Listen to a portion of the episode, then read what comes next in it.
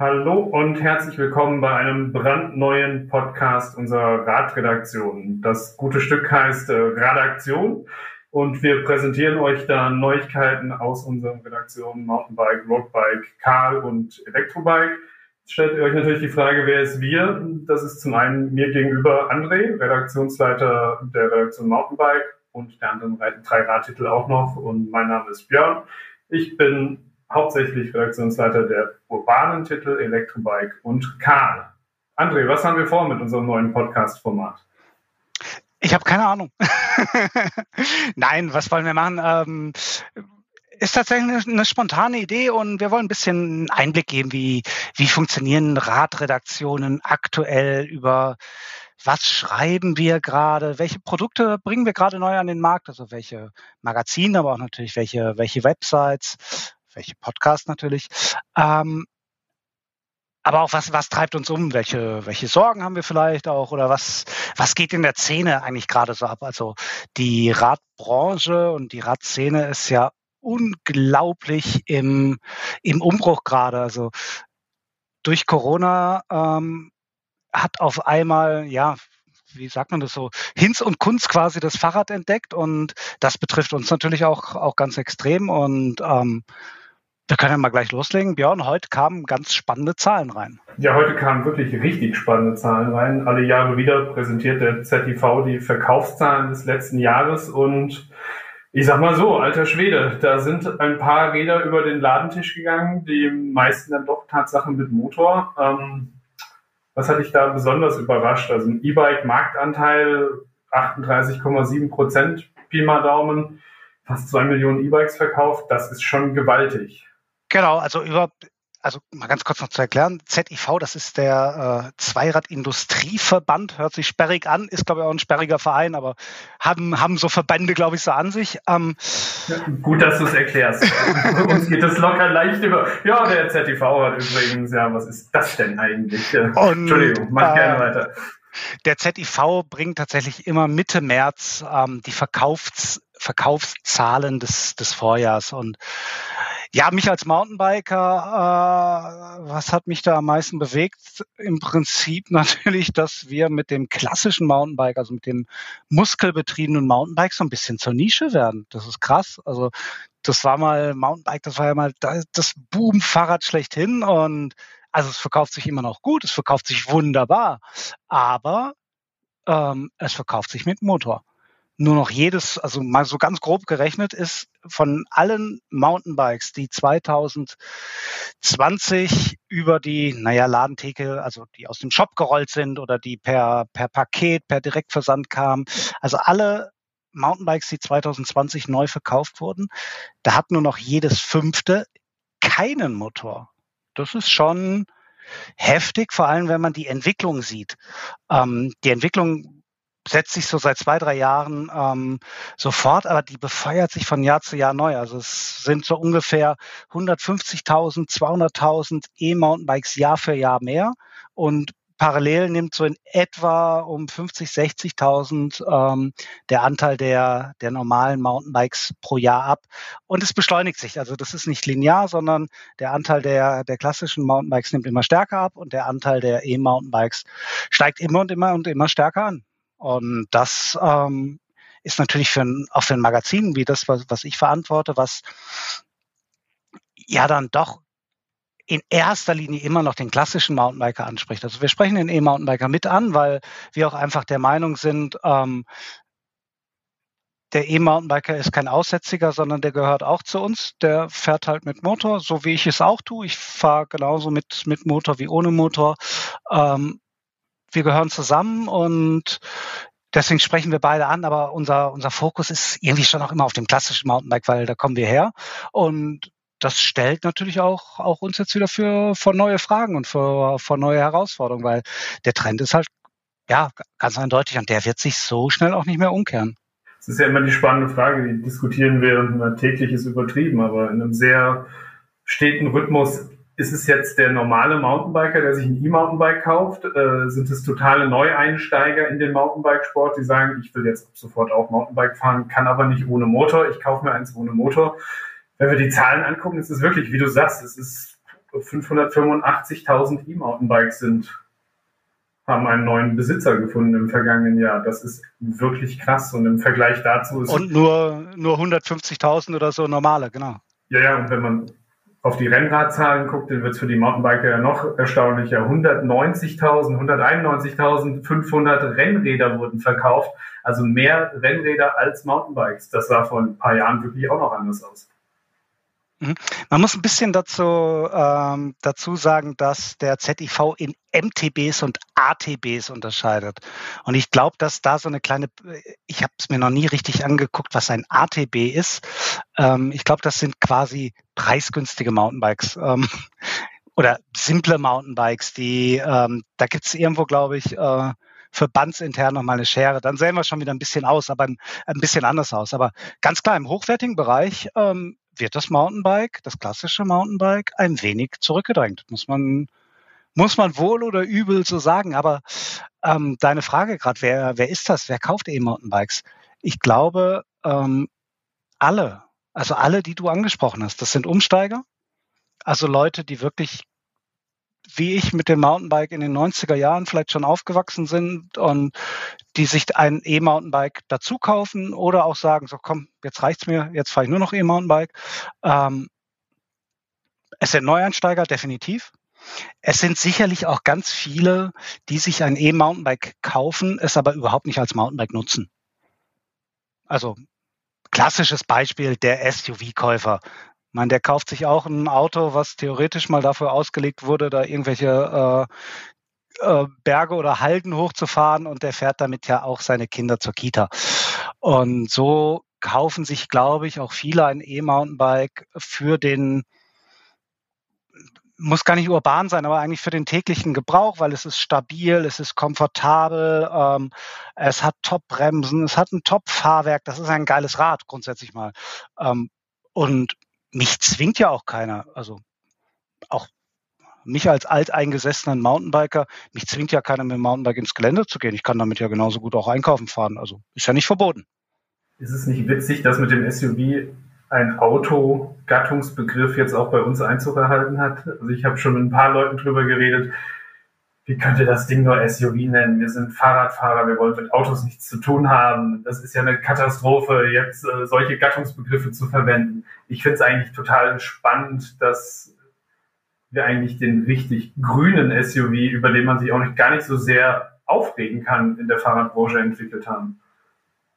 Eben, wir haben ja den guten SUV. Also SUV ist ja erstmal Sports Utility Vehicle. Das ist ja nichts Böses. Also, das ist ja ein, äh, eigentlich genau das, was wir wollen. Ein sportliches Fahrrad äh, für alles Mögliche. Und ähm, ich nutze mein E-Mountainbike tatsächlich auch genauso. Ich habe da einen Hänger dran, um die Kinder zu ziehen. Ich fahre damit zum Einkaufen. Ähm, ich fahre damit aber halt auch auf den Berg. Das kann alles, das ist super. Und ähm, wir haben eigentlich das, das wahre SUV. Und klar ist, ist dieses SUV-Thema so ein bisschen negativ behaftet, so wie ich es ja gerade auch gesagt habe. Dickes Auto und da fährt die Mami dann einfach nur äh, drei Kilometer oder noch niemals wahrscheinlich 300 Meter ähm, die Blagen in die Kita. Umso besser, wenn wir es positiv besetzen. Also ich finde das, finde es überhaupt nicht schlimm, sondern ähm, es ist halt irgendwo auch griffig, weil da kann man sich ein bisschen was drunter vorstellen. Was hast du für einen Eindruck? Wie ist der SUV unter normalen Mountainbikern angesehen? Also E-Mountainbike polarisiert ja nach wie vor. Jetzt diese Mischgattung aus äh, Stadt, Land, Fluss, hätte ich beinahe gesagt, äh, polarisiert sich ja noch mal einen Ticken mehr, oder? Ja, das polarisiert schon noch immer. Ähm, ich glaube, man muss, man muss nach wie vor immer noch ich glaube, das ist auch so ein bisschen die Schwierigkeit für uns. Ähm, immer nur zu sagen, E-Bike ist geil, E-Mountainbike ist geil, nein, das macht natürlich keinen Sinn. Ähm, wir müssen all diejenigen, die ähm, weiterhin klassisch Mountainbike fahren wollen, ohne Motor, natürlich mitnehmen. Und ähm, ich finde das auch total wichtig und ich fahre nach wie vor ja auch total gerne ohne Motor Mountainbike. Aber manchmal denke ich mir halt einfach, okay, komm, ich habe jetzt zwei Stunden Zeit. Jetzt habe ich die Wahl. Ich fahre mit dem normalen Bike, dann schaffe ich mit so ein bisschen hinfahren zum Berg und rauf, runter und so, schaffe ich 500, 600 Höhenmeter. Oder ich nehme das E-Bike und schaffe das Doppelte. ich streng mich ja am Ende genauso an. Es ist halt ein bisschen ein anderes Fahren. Runter strenge ich mich sogar noch mehr an, weil ich diesen schweren Bock da durch die Gegend ähm, schleifen muss, also von Kurve zu Kurve. Ähm, aber äh, sowohl das eine wie auch das andere ist, äh, ist gut. Beides macht Spaß. Und dieser SUV-Gedanke, der, ich finde, dass der vielleicht sogar noch ein bisschen die Chance hat, Dinge aufzubrechen, eben weil man sagen kann, hey, lass doch das Auto stehen. Du hast doch eh ein E-Mountainbike, dann mach doch noch, äh, mach dir noch eine Achse für, für einen Hänger dran und ähm, kannst du alles wieder, wieder abklipsen, wenn du ins Gelände gehst und erledige noch andere Dinge damit oder ähm, ich bin ja jetzt oder ich verbringe einen, einen großen Teil meines Lebens im, im alpinen Raum.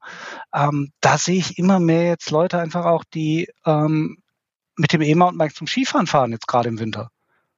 Die nehmen die Skier hinten auf dem Buckel, lassen das Auto stehen, nehmen ihr Mountainbike, fahren vielleicht zur Skitour noch ein bisschen hoch oder fahren auch einfach zum, zum Lift und ähm, haben keinen Stress mit Parkplatzsuche, haben keinen Stress mit Ampeln und mit allem Möglichen. Also ich sehe da einfach nichts Schlechtes dran. Ja, und am Ende zeigen ja auch die Zahlen, dass das ein sehr überzeugendes Konzept ist. Ich habe eben nochmal auf die Tabelle geguckt. Wir haben im Cityrad-Urban-Bereich 546.000 E-Bikes laut ZTV 2020 verkauft. Das heißt, du hast selbst mit den E-Mountainbikes diese klassische E-Bike-Kategorie Stadtrad, Lifestyle-Rad, Urban-Rad, hast du locker nochmal geschlagen mit 40.000 Stück. Und deswegen untermauert das eigentlich die, bei uns ist es, es ist einfach noch eine Spekulation, dass wir total viele SUV-Fahrer unter diesen E-Mountainbike-Fahrer haben, die einfach genau die Vorteile sehen. Ich bin damit total flexibel, total komfortabel unterwegs und könnte, wenn ich wollte, sogar noch mehr aus dem Rad hinausholen. Also ich finde, das ist zum einen überraschend, zum anderen aber auch sehr cool. Ja, es ist natürlich, ähm, äh, wahrscheinlich ist so ein Bike dann für viele, ähm, wenn man es jetzt mal so aus dem sportlichen Aspekt sieht und aus dem Trail-Aspekt und aus dem Bergab-Aspekt, dann nutzen die meisten das Rad da so gar nicht oder fahren es da auch nicht aus. Aber im Endeffekt das, was ich gerade gesagt habe, das ist ja auch nicht verboten. Also du musst doch nicht zwingend mit einem Mountainbike äh, jetzt irgendeinen 5-Meter-Drops springen. Springen ja auch nicht mehr. Das ist, Egal ob mit Motor oder ohne. genau so ist es. Björn, bei dir geht es wahrscheinlich ähnlich. Mir geht es genauso wie dir. Also die 5 Meter Drops mache ich einfach nicht mehr. Bei drei Metern können wir noch mal reden. Spaß beiseite. Aber ich finde genau an dem Punkt, was mache ich mit dem Rad, da zieht der Autovergleich ja auch wieder. Also 99 Prozent der vierrädrigen SUVs wissen gar nicht, wie ein Feldweg aussieht. Die kennen Asphalt und das war's. Ja, und ähm, da ist vor allem beim, beim Auto-SUV gibt es natürlich auch einen ganz klaren Kritikpunkt. Die Dinger verbrauchen mal Sprit und ähm, die verbrauchen Sprit für etwas, wofür man sie ja eigentlich gar nicht braucht nämlich um 500 Meter irgendwo hinzufahren. Ähm, das ist ja beim Fahrrad alles. Ich weiß, wir haben, wir haben immer viele Diskussionen, wie grün ist Fahrradfahren denn wirklich? Ähm, ja, so, so super, super, super grün ist es halt nicht, weil die, die Herstellung von Fahrrädern kostet einfach Ressourcen und natürlich braucht ein E-Bike Strom und Strom fällt in den wenigsten Fällen vom, vom Himmel Windkraft, Solarkraft, klar. Also ein bisschen vom Himmel fällt schon, aber halt auch nicht alles. Ähm, natürlich ist Fahrradfahren nicht, nicht super, super, super grün und E-Biken schon gar nicht. Aber es ist immer noch hunderttausend Mal grüner und ökologischer und besser und schöner und luftiger und toller als Autofahren. Also zumindest auf der kurzen Strecke. Ich will auch gar nicht jetzt alle Autofahrer hier, hier verdammen. Ich habe nach wie vor ein Auto und ich brauche es auch, aber ähm, ich brauche es eben nicht, um meine Kinder in den Kindergarten zu fahren. Dann nehme ich ein E-Bike mit Hänger. Und das völlig zu Recht. Ich glaube, jetzt haben wir sehr, sehr lange, sehr, sehr viel und sehr intensiv über E-Mountainbikes geredet. Vielleicht ist jetzt äh, Zeit für den ersten Werbeblock in unserer Podcast-Reihe Redaktion. Wir haben uns natürlich auch in den Redaktionen intensiv mit dem Thema auseinandergesetzt. Äh, gerade ihr im Mountainbike-Bereich habt die letzten Monate an einem besonderen Heft gearbeitet, was äh, demnächst auch im Handel erhältlich ist. Äh, unser E-Mountainbike-Sonderheft.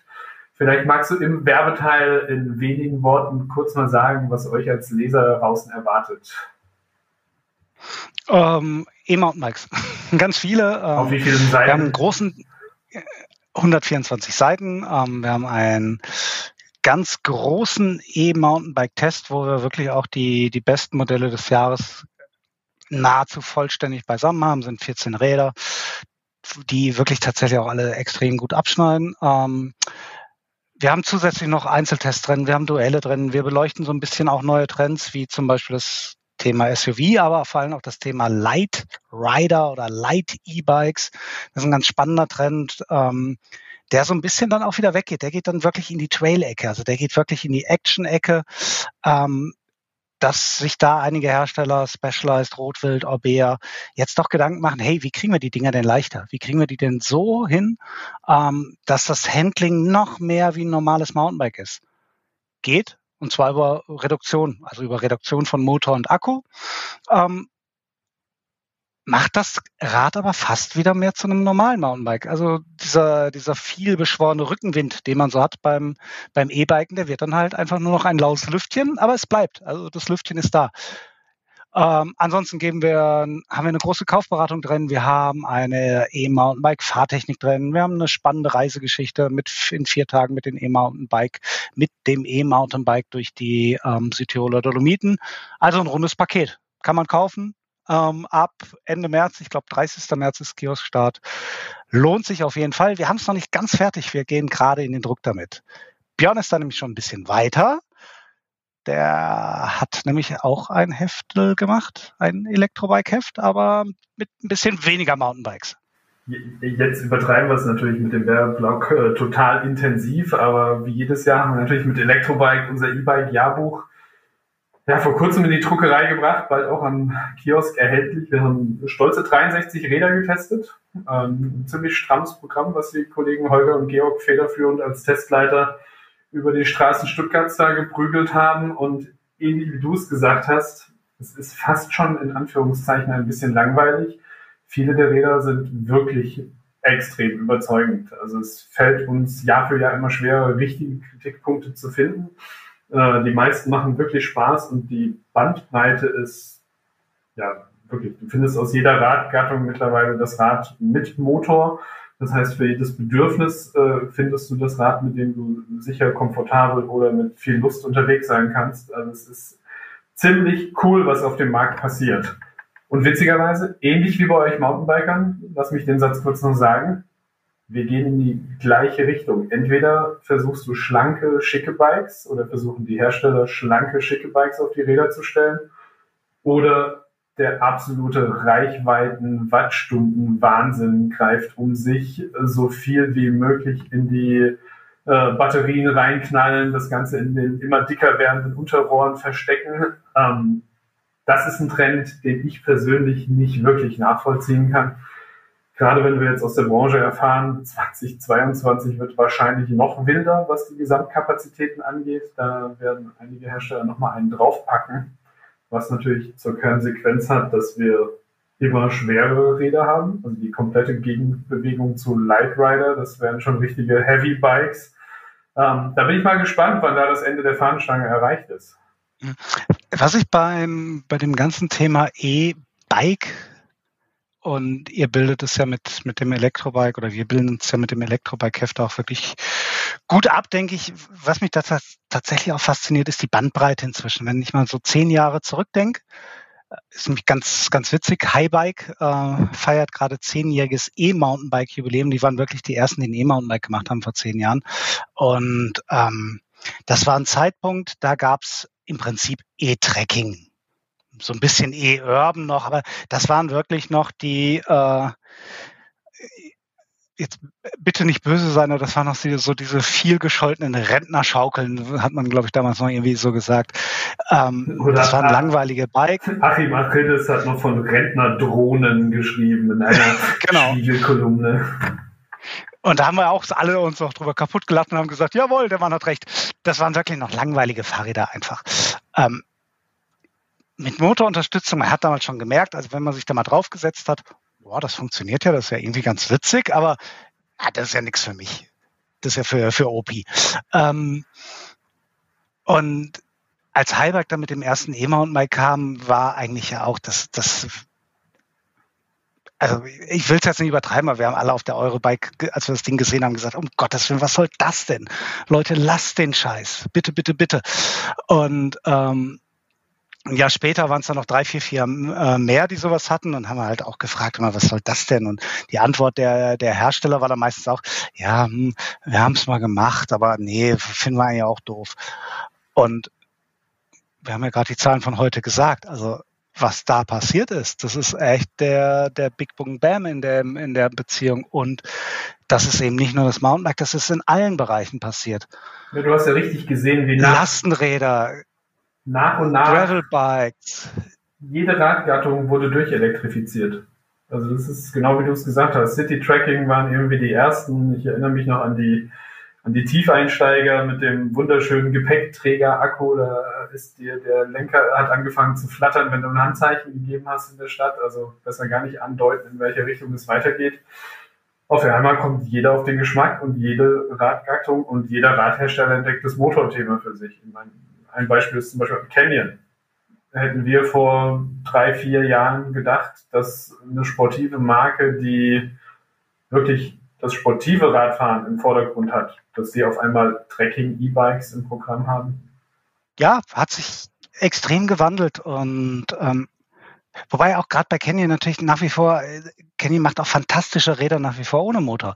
Also äh, klingt immer, äh, ich wiederhole mich so ein bisschen, ich will einfach immer wieder sagen, hey, ihr müsst kein Fahrrad mit Motor kaufen, es gibt immer noch welche ohne und die sind immer noch gut.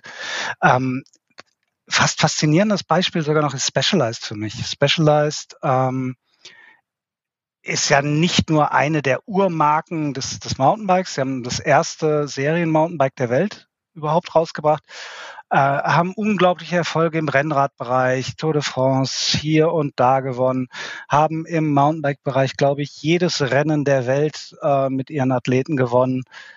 Ähm, und ich weiß noch, ich war vor, wow, ja, es war wahrscheinlich schon fast zehn Jahre her, dass mein Morgan Hill in der, ähm, in der, im Headquarter von Specialized war.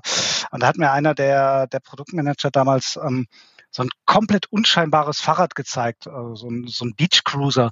Er hat gesagt, weißt du, mit dem Fahrrad finanzieren wir eigentlich den ganzen anderen Scheiß hier. Also das war quasi so das Rad, mit dem die äh, mit dem die Geld verdient haben. Das war irgendwie so ein 300 Dollar, äh, 300 US-Dollar Beach Cruiser. Das haben die, das Ding haben die millionenfach in Amerika verkauft und da war halt so eine riesen Marge drauf, weil das Ding wahrscheinlich Kernschrott war. Ähm, damit haben die sich im Prinzip all diesen Luxus mit diesen, mit ihren High-End-Modellen, mit S-Works und so weiter finanziert.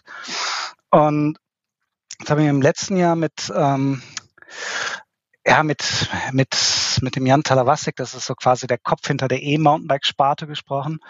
Ähm, der vor drei, vier, fünf Jahren, ein bisschen länger ist schon her, gesagt hat, hey, ich möchte, hat früher auch, der hat das, der hat Stumpjumper entwickelt, der hat Epic entwickelt, Enduro entwickelt, also wirklich die, die großen Ikonen der, der Mountainbike-Welt entwickelt, hat dann irgendwann gesagt, hey, ich möchte E-Bikes entwickeln. Dann haben die in Morgan Hill auch alle gesagt, du bist doch bescheuert.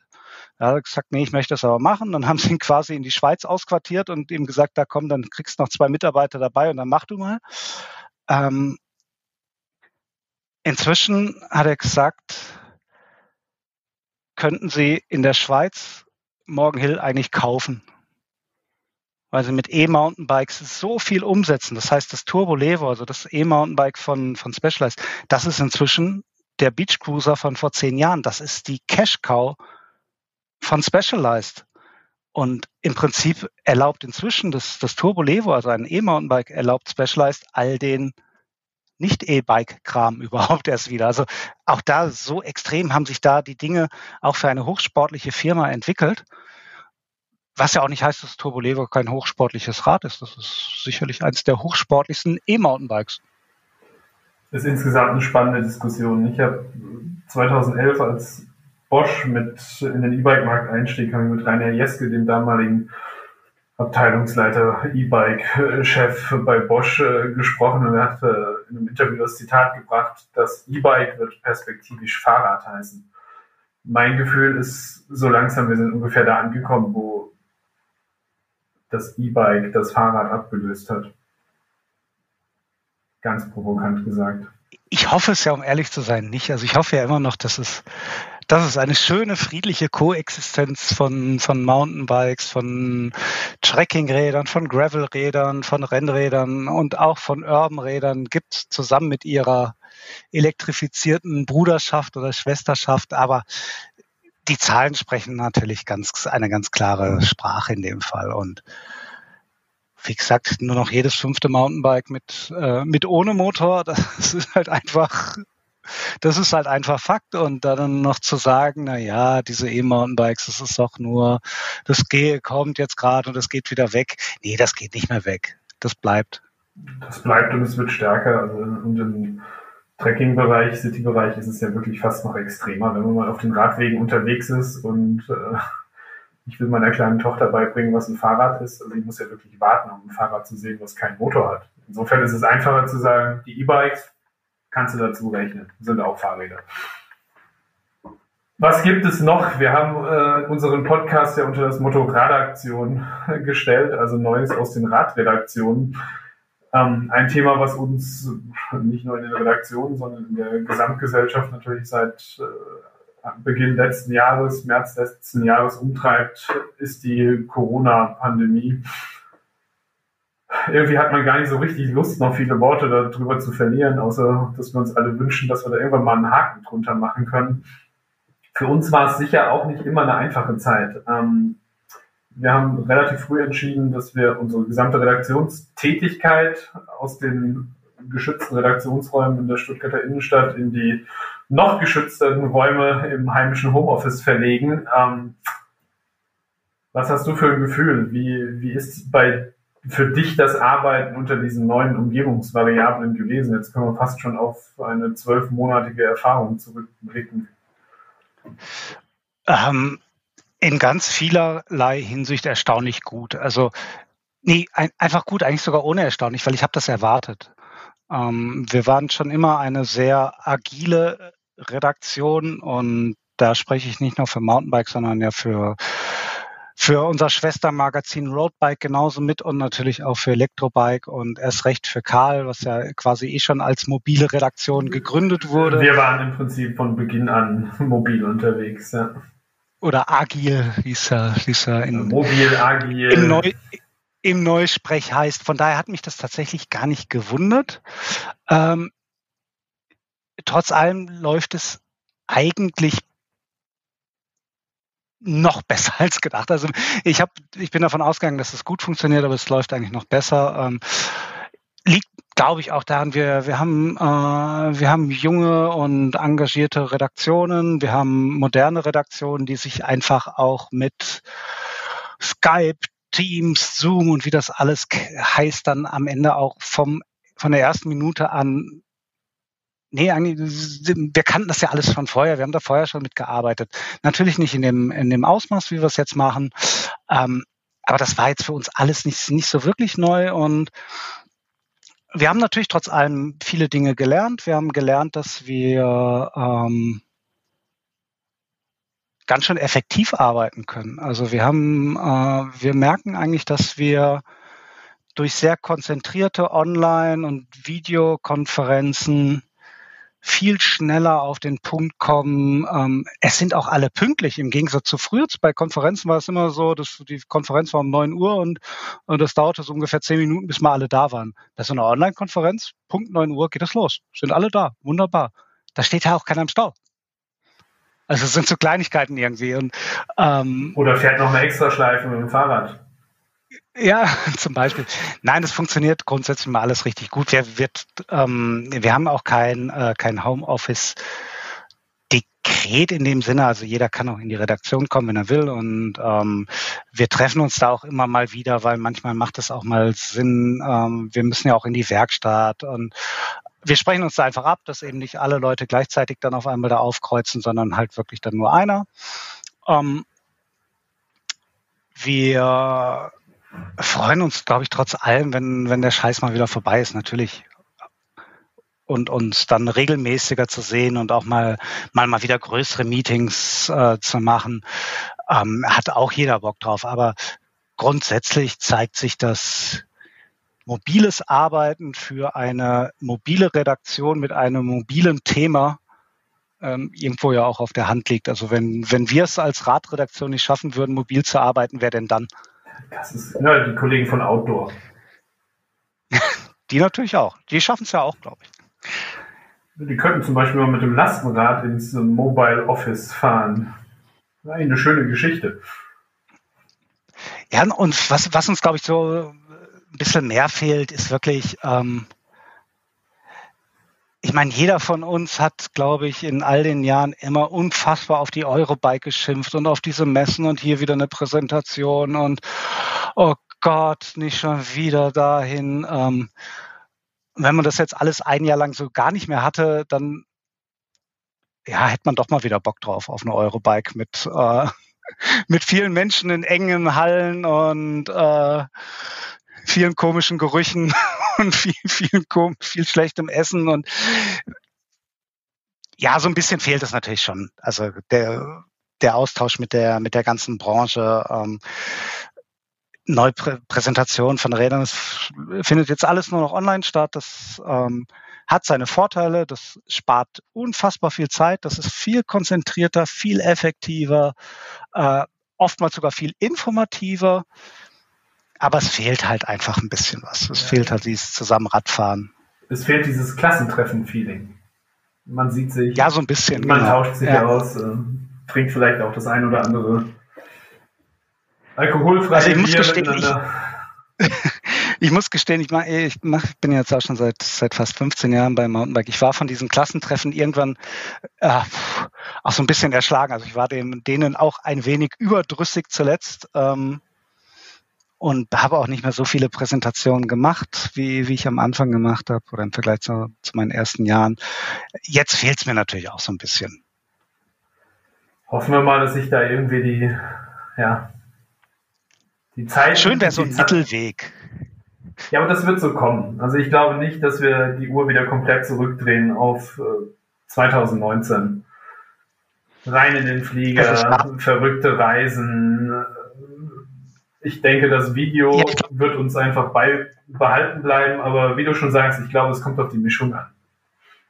Ich glaube, das ist auch nicht, nicht zeitgemäß. Also wir hatten also wirklich dann vielleicht 2018, 2019, da hat gefühlt jeder Hersteller, der eine neue Socke rausgebracht hat, hat eine Präsentation irgendwo in Amerika darüber gemacht.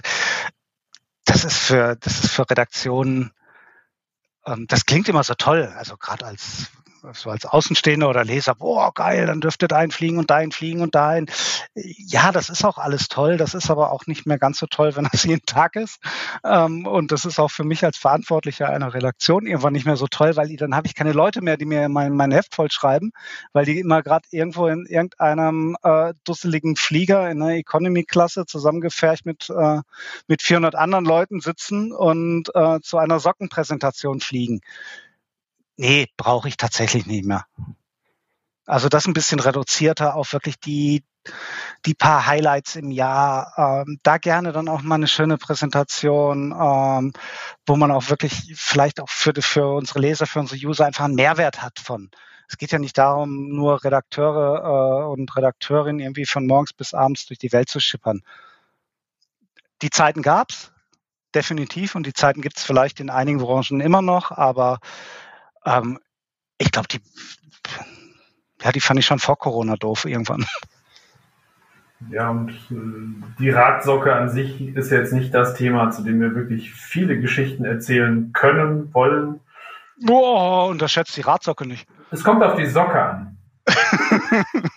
Aber ich glaube, das ist ein ganz eigenes Thema. Welches Thema ist eigentlich äh, interessant? Was kann man aus dem Thema rausholen? Und was interessiert euch eigentlich? Ist vielleicht auch eine ganz gute Überleitung, was wir mit unserem Podcast-Redaktion auch erreichen wollen. Wir wollen natürlich auch erreichbar sein. Ähm, wenn ihr Fragen an uns habt, wenn euch äh, Themen unter den Nägeln brennen, wenn ihr von uns irgendetwas wissen wollt, wie entsteht ein Test, wie wählen wir Testfelder aus, ähm, warum testen wir nicht mehr Radsocken? Äh, alles Themen, die äh, hier in dem Format durchaus von uns und weiteren Gästen diskutiert werden können.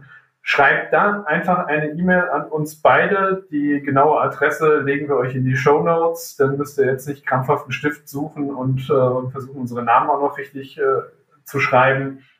Meldet euch gerne. Wir werden eure Anregungen äh, lesen und in der nächsten Folge diskutieren. Die nächste tolle Gerhard Delling-Überleitung. Apropos nächste Folge.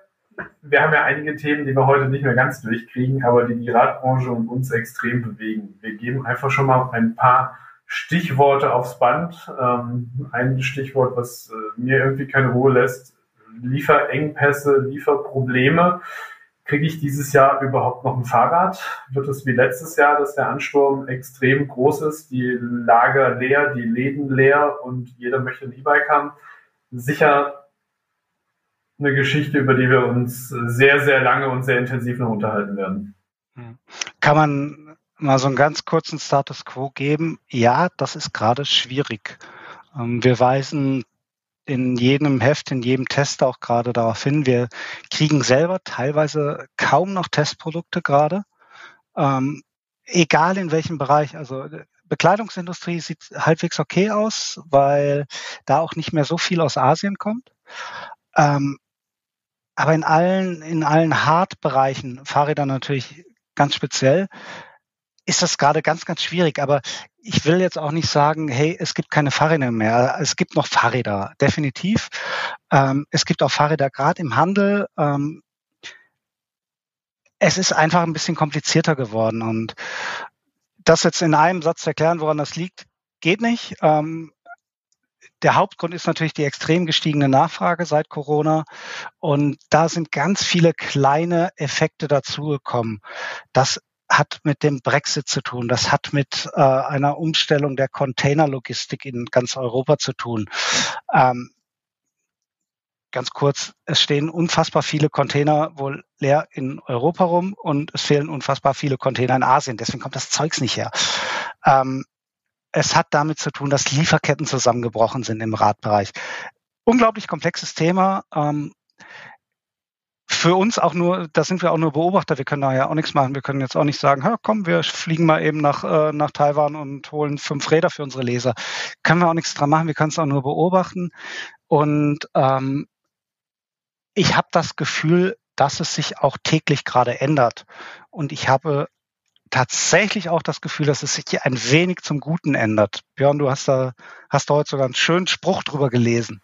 Ich habe von einem äh, Branchenurgestein gelesen, dass äh, im Jahr 2021 jeder sein Fahrrad bekommen wird. Gibt uns das Hoffnung? Gibt uns das Zuversicht? Glauben wir daran? Ja, definitiv. Also also es gibt auf jeden Fall mal Hoffnung und ich glaube, ähm, dass da gerade auch sehr, sehr viele Schmarz, Schwarzmaler, mein Gott, Schwarzmaler, Schwarzmaler unterwegs sind, die sagen, äh, vor 2023 brauchst du gar nicht in den Radhandel gehen, die sind alle leer gekauft, es gibt nie mehr Fahrräder, äh, wir werden alle sterben. Nee, natürlich nicht. Also es gibt Fahrräder und die Industrie oder die Radindustrie wäre ja auch völlig bescheuert, ähm, wenn sie nicht alles versuchen würde, um diesen Lieferengpass irgendwie äh, irgendwie zu überwinden. Also die, die wollen ja auch, die wollen ja auch, dass ihr alle ein Fahrrad bekommt, dass ihr alle eine neue Kette bekommt, wenn eure ähm, wenn eure alte Kette verschlissen ist. Ja, äh, selbst bei sowas, äh, es gibt gerade keine Shimano-Ketten mehr auf dem Markt das macht Shimano aber ja auch nicht mit Absicht, sondern da sind einfach so viele in kurzer Zeit kaputt gegangen, weil so viele Leute Fahrrad fahren, dass die nicht mehr hinterherkommen äh, zu produzieren. Das ist schon verrückt, ja. Und das klingt dann auch, ja, dann produziert doch mehr. Ja, ist halt auch nicht so einfach. Also versucht mal eben äh, eine, eine Firma mit äh, oder eine Fabrik mit mit 5000 Mann für eine Kette, für mehr Ketten irgendwie aus dem aus dem Boden zu stampfen. Das dauert halt alles. Und deswegen, also die Industrie weiß da natürlich drum. Also das ist ja deren, deren Kernproblem gerade und die werden alles tun, damit, damit das besser wird. Ganz klar. Ja, und ich glaube, an dem Satz, jeder wird 2021 sein Rad bekommen, ist ja eine ganz bewusste Auslassung gemacht. Man bekommt vielleicht nicht sein Traumrad. Sprich, die Farbe ist, sollte vielleicht gerade in diesem Jahr nicht ganz so wichtig sein. Wenn ich ein schwarzes will und es gibt nur noch ein gelbes, dann mein Gott, ein Fahrrad werde ich bekommen, halt vielleicht nicht genau in der Ausstattung, die ich mir immer gewünscht habe. Ich glaube, wenn man die Abstriche bereit ist zu machen, dann müssen wir gar nicht so sehr schwarz malen. Jetzt haben wir auch über dieses Thema schon echt lang geredet, aber ich glaube, dass wir da für unsere nächste Folge noch ein paar neue Insights liefern können, weil wir bleiben natürlich auch an der Geschichte dran, auch wenn wir nicht viel ändern können. Ähm, André, hast du noch irgendwas auf dem Herzen, was wir aufs Band sprechen sollen, wollen, können? Ja, es ist ja nicht nur die, ähm, die Industrie, die jetzt unter Corona ja eigentlich gar nicht leidet, sondern die hat ja, hat ja extrem profitiert von Corona. Ähm, sie steht halt gerade unter Druck wegen, wegen Lieferengpässen. Ähm, aber es gibt natürlich auch noch eine, ähm, eine Branche, die wirklich unter Corona leidet und die für den Radmarkt auch extrem wichtig ist, das ist halt der ganze Tourismus.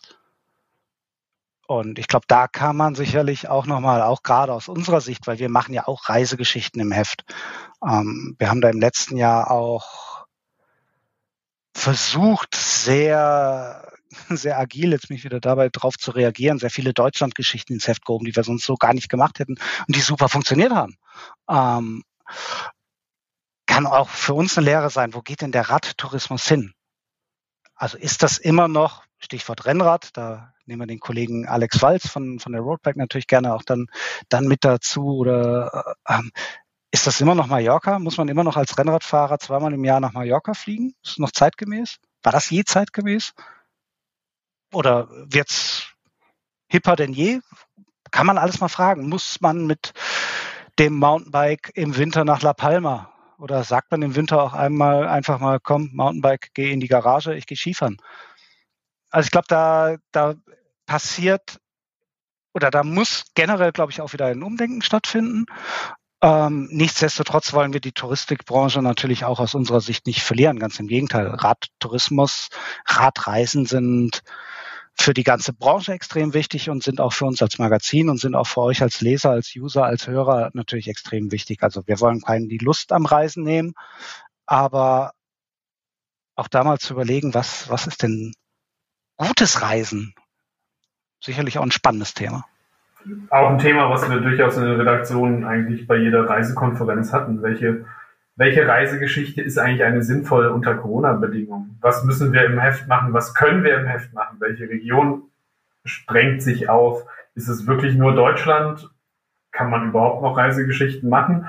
Weil die schönsten Reisen haben wir, glaube ich, da geht es uns fast allen gleich vor der eigenen Haustür verbracht und die Region können auch wir nicht alle vorstellen, so viele wie das sind. Definitiv nicht. Und vielleicht noch ein letztes Thema. Ähm, Björn, da kannst du jetzt auch noch gleich sicherlich noch zwei, zwei Sätze zu sagen, ist vielleicht das ganz große Thema Konflikte.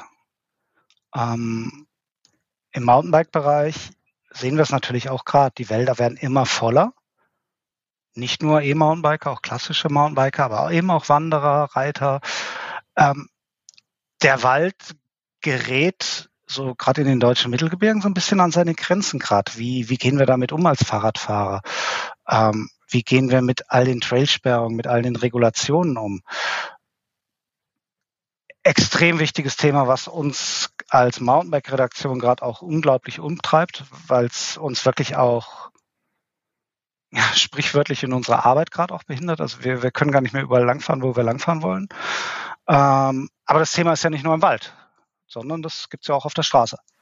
Das äh, können wir, glaube ich, alle ein Lied von singen. Und das ist genauso wie es euch im Wald geht, geht es uns auf der Straße. Wir haben, erleben da irgendwie Ressourcenkämpfe. Es geht um Verteilung von Platz. Äh, der Platz in der Stadt, äh, ausgelegt für Autos, ist natürlich mit äh, zunehmendem Radverkehr ja, gibt es immer mehr Menschen, die Anspruch auf den bereits vorhandenen Platz hegen und dass da Konflikte nicht ausbleiben. Also der Klassiker Radfahrer gegen Autofahrer haben wir alle erlebt, äh, wird immer schlimmer. Dann haben wir noch die E-Scooter dabei, die jetzt zum Glück ja langsam schon wieder ausrollen. Ähm, aber ganz klar, das ist ein Thema, was uns auch im Verlag begleitet. Äh, Automotorsport, was auch in der Motorpresse Stuttgart erscheint, feiert 75. Geburtstag in diesem Jahr. Und wir sind mit den Autokollegen auch intensivst im Austausch, äh, wie wir denn das Leben auf der Straße angenehmer und vor allem sicherer machen können für alle Beteiligten. Und da nur so viel äh, die Erkenntnis reift, dass es nicht mit einem Gegeneinander funktioniert, sondern mit einem Miteinander.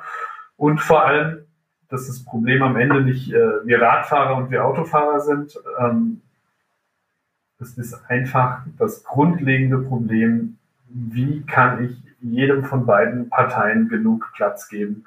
Und da ist die Lösung nicht einfach, wir müssen uns alle besser benehmen, wir müssen netter sein, äh, wir müssen uns anfangen zu lieben, sondern wir müssen ganz klar am Ende die Politik in die Pflicht nehmen. Wir brauchen mehr Platz.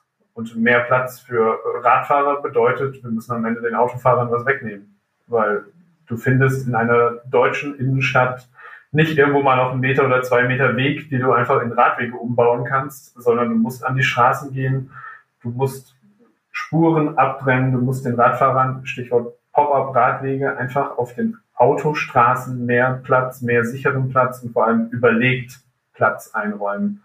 In meiner Vorstellung heißt überlegt, wir brauchen eigentlich äh, getrennte Fahrstreifen. Du musst den Radverkehr sichtbar getrennt vom Autoverkehr laufen lassen. Ein Thema, über das wir, glaube ich, riesig lange diskutieren können. Da hast du auch zwei Leute, drei Meinungen. Was ist die Lösung? Wer ist das Problem? Ähm, ganz klar eigentlich eine Geschichte, die wir uns für eine der nächsten Folgen mal auf den Zettel schreiben sollten und einen Kollegen aus der Autosparte uns dazu einladen, um da ein wenig mehr drüber zu erfahren. Und ja, oder vielleicht auch, vielleicht auch, auch dann auch einen Kollegen von, von der Outdoor, also quasi aus der, aus der Wanderer, aus der Wandererliga, weil ähm,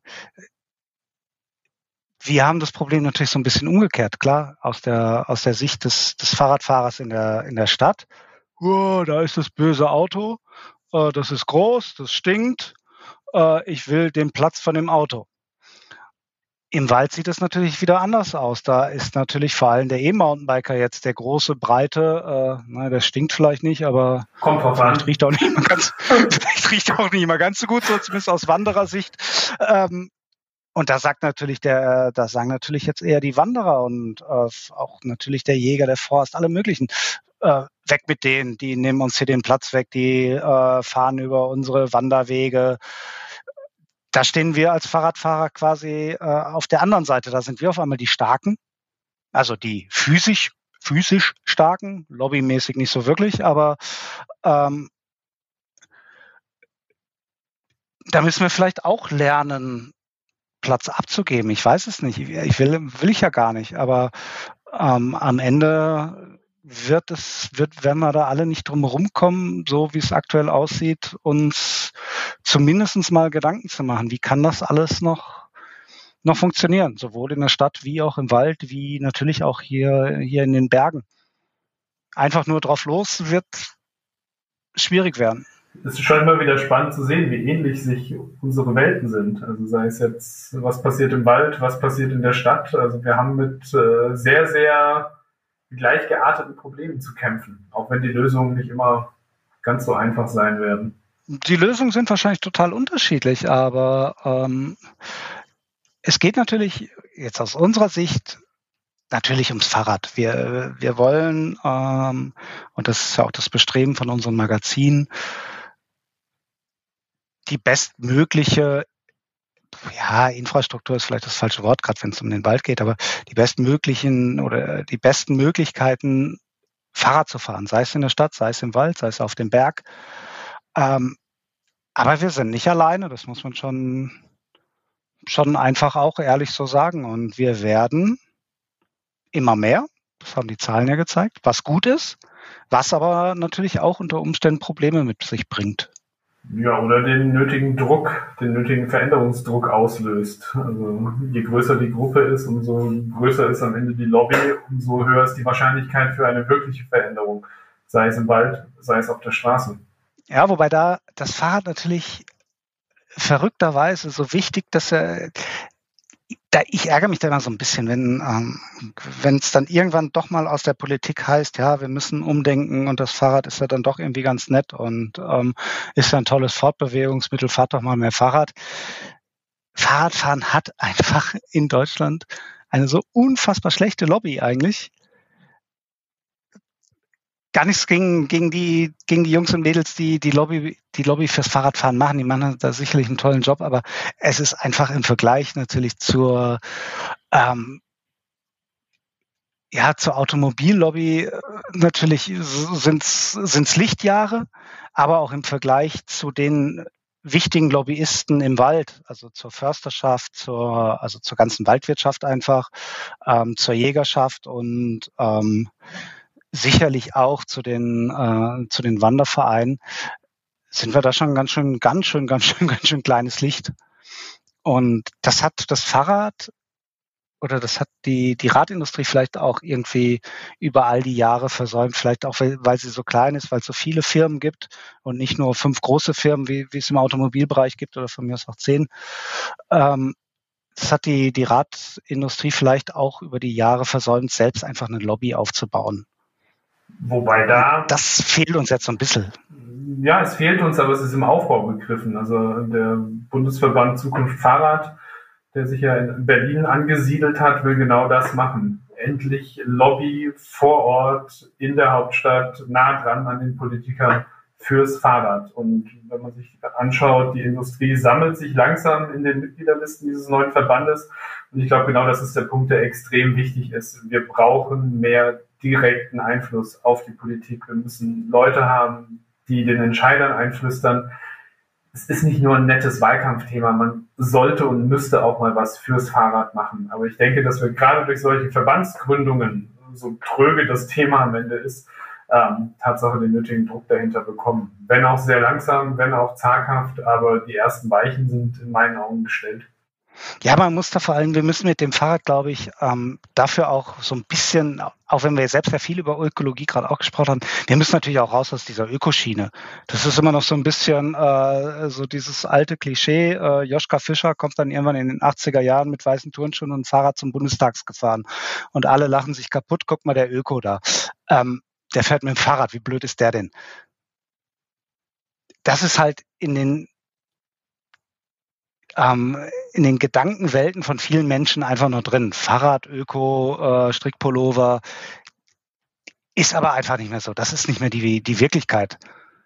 Glaubst du, sondern ganz im Gegenteil. Das glaubst du wirklich, dass es die Vorurteile noch gibt? Also da. da. Ich glaube, ab einem bestimmten, ab einem bestimmten Alter gibt es die in den, äh, im Bundestag schon noch, ja. Ja, vielleicht genau da vor Ort, aber ansonsten äh, denke Genau da vor Ort gibt's die, glaube ich, noch. Nämlich generell, glaube ich, haben wir das einfach hinter uns gelassen. Also da ist äh, das Fahrrad doch eher ja, rausgewachsen aus dem Strickpulli. Ich hoffe es, ja. Man sieht ja keine, man sieht ja im Podcast nicht, was ich hier anhabe. Einen wunderschönen blauen Strickpulli.